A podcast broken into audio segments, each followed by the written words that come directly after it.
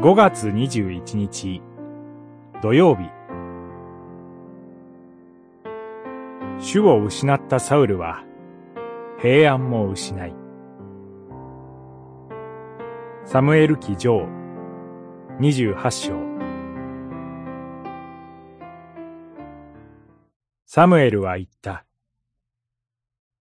なぜ私に尋ねるのか。主があなたを離れ去り、敵となられたのだ。二十八章、十六節。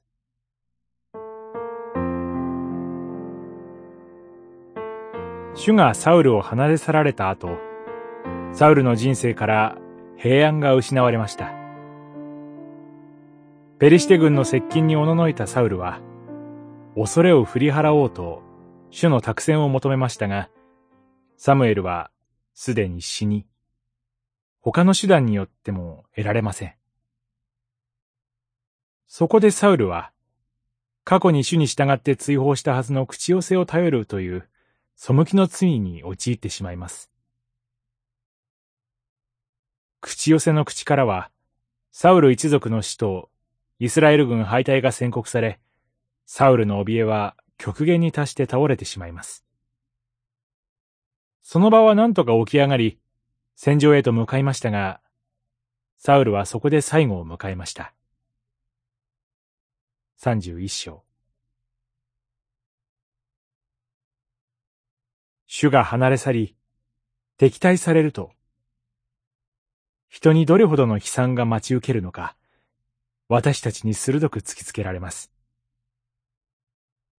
主なる神を失ったこのような悲惨から救い出してくださるのがイエス・キリストです。キリストは十字架上で、我が神、我が神、なぜ私をお見捨てになったのですかと叫びながら、主に見捨てられた者の悲惨を味わわれました。その上で、十字架の死によって、人の罪を許して主に立ち返らせ、主と共にある平安をもたらしてくださいます。主は、キリストを信じる者を神の子として受け入れ、味方となってくださるのです。祈り。